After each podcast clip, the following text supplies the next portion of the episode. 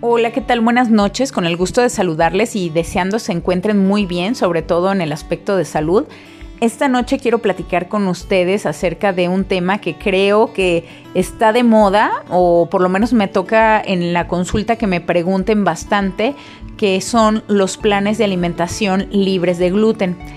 Eh, creo que esto ha llamado mucho la atención porque hay información en las redes sociales, por ahí se ha convertido de alguna manera en una tendencia dentro de, la nutrición.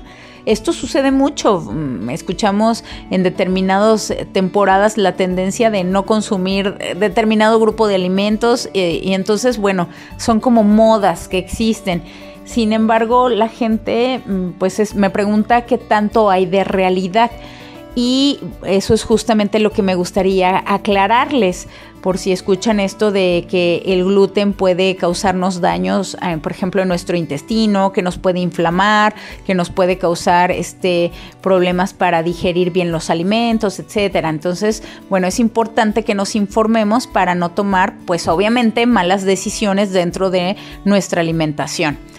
Y pues tenemos que partir eh, definiendo qué es el gluten de manera muy sencilla. Les puedo decir que el gluten es una proteína que está presente en algunos cereales como es el trigo, la cebada, el centeno y la avena. Y esta proteína, eh, pues que la mayoría de las personas podemos digerir adecuadamente, pues sí existe un grupo de personas que tienen problemas para digerirlo. ¿De dónde viene este problema para digerir esta proteína presente en estos cereales? Pues hay, eh, digamos, aunque no se conoce al 100%, hay algunos como factores de riesgo que nos pueden incrementar el tener este tipo de problemas. Uno de los factores de riesgo que existe pues es el genético. El genético en aquellas familias donde haya enfermedades eh, del sistema inmune puede ser también factores ambientales que están relacionados dependiendo de nuestra alimentación, sobre todo relacionada a consumir demasiados productos que vengan como industrializados o que contengan eh, agentes químicos.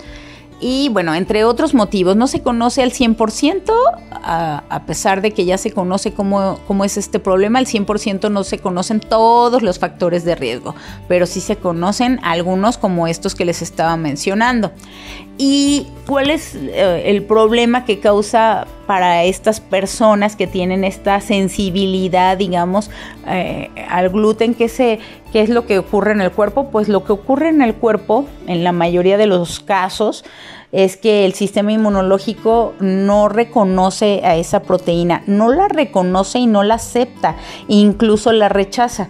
Entonces es como un estímulo para el sistema inmunológico y como si fuera una bacteria o una toxina, el sistema inmunológico lo rechaza, lo ataca y por eso puede haber diferentes circunstancias en nuestro cuerpo, como eh, ya síntomas de inflamación intestinal, diarrea, vómito, también otros síntomas, por ejemplo, eh, dolores de cabeza, dolores articulares.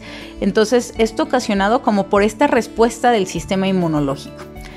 Y bueno, em, para aquellas personas que efectivamente tienen comprobado por medio de examen de laboratorio y por medio de una evaluación médica y nutricional y que tienen comprobado que sí tienen un problema de, con el gluten, efectivamente, esos son los casos en donde en la alimentación hay que eliminar estos cereales que ya les decía, son el trigo, la cebada, el centeno y la avena. Hay que eliminarlos de la alimentación y optar por, pues, por otras opciones son esos cereales, pero también son todos sus derivados. Por ejemplo, si decimos del trigo, bueno, pues del trigo vienen las pastas, viene em, ciertos panes o la mayoría de los panes, eh, galletas, etcétera. Entonces, estos se tendrían que eliminar de, la dieta para esos casos, ¿verdad? Que ya han sido comprobados.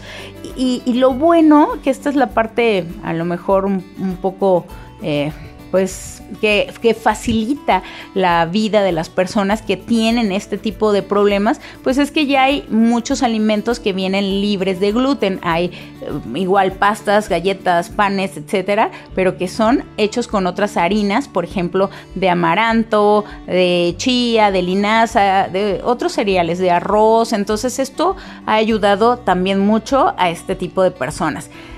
Bueno, pues eh, espero que les haya aclarado que estos planes de alimentación son específicamente para aquellos que se que se compruebe tienen un problema para digerir el gluten y no en realidad para toda la población. Así es que tengan mucho cuidado con lo que escuchen acerca de esto y bueno, pues sin más, la próxima semana muchas gracias y que pasen una excelente noche. Hasta luego.